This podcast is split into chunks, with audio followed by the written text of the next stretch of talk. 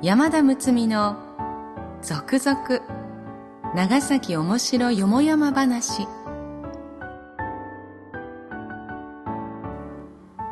ポッドキャスト長崎の歴史シリーズ。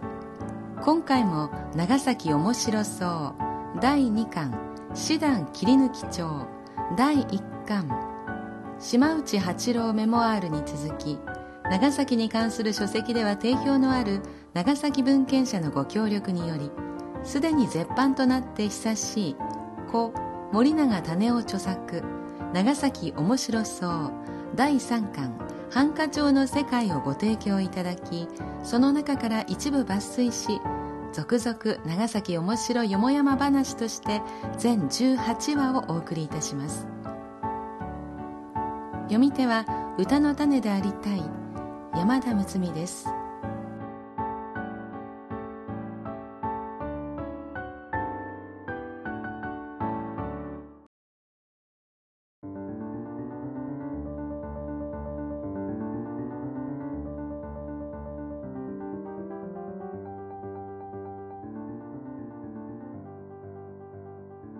第38話江戸までの距離。江戸時代初めポルトガル人は排斥され、オランダ人のみが貿易の特権を与えられます。ここでオランダ人には二つの選択肢がありました。それまでの江戸から政治の中心地、江戸に近い土地に移るか、または長崎に移るか。江戸近くの裏側あたりに商館を置けば、バタビアから限界などを渡り瀬戸内に入り、奇襲沖、演習灘を渡っていかねばなりません。オランダ人たちはこの航路には自信がなかったようです。結果的に我が国最西端の長崎に移りました。江戸と距離を置いた。結果的にこれが長崎の繁栄をもたらしたのでしょうが、開国後には反対にこれが障害となります。今回はそんなお話です。置き去りにされた長崎。安政6年1859年、新しい条約が結ばれ、諸外国の船が入港するようになって、長崎は思いがけないいろいろの問題に当面しなければならなくなった。条約文をいかに解釈するか、諸外国の領事たちといかに対応するか、居住地造成をどうするか、用銀両替をどうするか。そうしたことの解決に忙殺されている間に、長崎の庶民生活も鎖国の席を破って流れ込む渦に次第に巻き込まれつつあることが分かってきた。外国人に雇われる人足の日雇い賃はうんと高いと聞くとみんなそっちへ走ろうとする。外国人経営の茶製作所へ行けば女でも高い賃金がもらえるとあって、女たちが今までの方向先を抜け出し、どの家も女中不足となる。外国人相手の女の終戦屋が横行する。新しい密貿易で利益を漁る者が多くなる。長崎ではボロい儲けがあると聞いて、密かに他境から入り込んでくるならず者、無宿者がやたらに増えてきた。それは開国後の数年間の入国者救命でもはっきり分かった。調べてみると、長崎市中の旅人宿が最近急に増えて204件になっていた。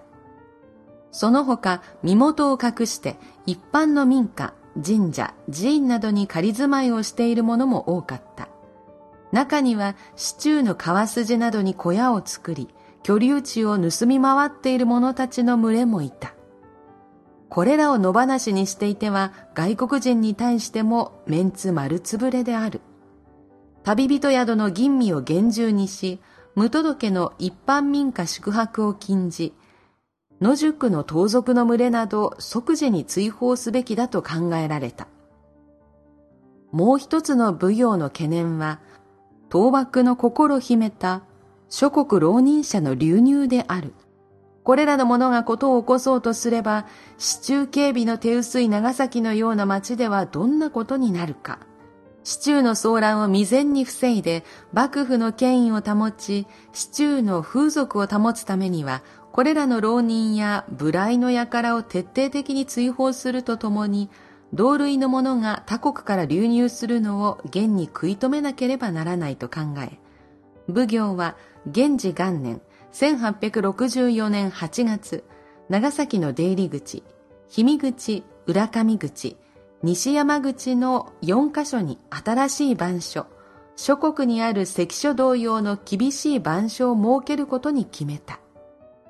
片淵号にある剣術道場の大部館では、腕の立つ剣士を日夜鍛錬し、いざという時はこの番所に赴いて警備に当てさせることにした。しかし、限られた予算と人員のため、普段番所に詰めて通行人を改める役に充てられたのは自役人たちであった。自役人たちはいずれも長崎に育ち、長崎の気風が染み込んでいた。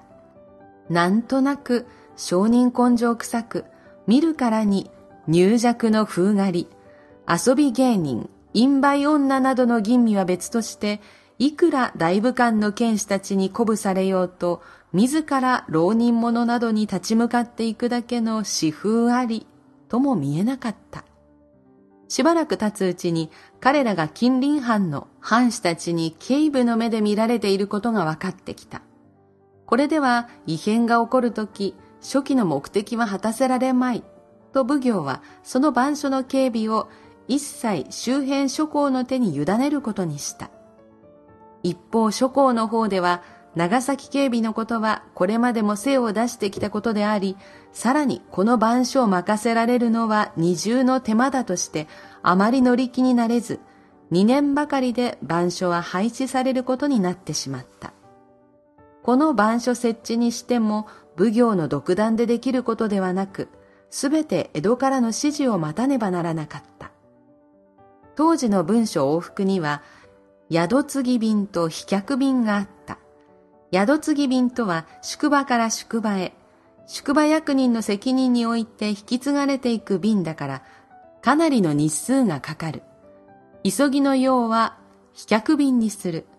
飛脚便でも長崎から江戸までは約8日間ぐらいかかった。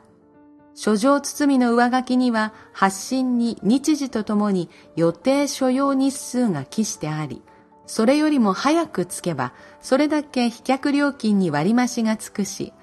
遅ければ割り引かれる。その飛脚便を使っても、戦王の返事が聞かれるまでには、1ヶ月近くかかってしまう。開国後は、内政上の問題だけでなく、外交関係のことについて江戸へ伺いを立てねばならないことが多くなった。何かこじれたことが起こると、外国の領事たちからはやいやいと返事が促されるが、江戸からの指示がなければ、奉行単独では格闘ができない。神奈川の方は江戸に近いから問題解決が早い。領事たちから神奈川ではすでにこうなっていると逆に奉行が教えられることさえあった。江戸までの距離の遠さゆえに長崎を置き去りにしていく気配が濃くなってくる。それは安政条約が結ばれた時、すでに第一歩を踏み出していた。番所設置一件にしても、その置き去りにされつつある長崎の幕府の出先機関であり、奉行の一つの思いつきみたいに、そしてその最後のあがきを示したようなことで、儚く消えてしまったのである。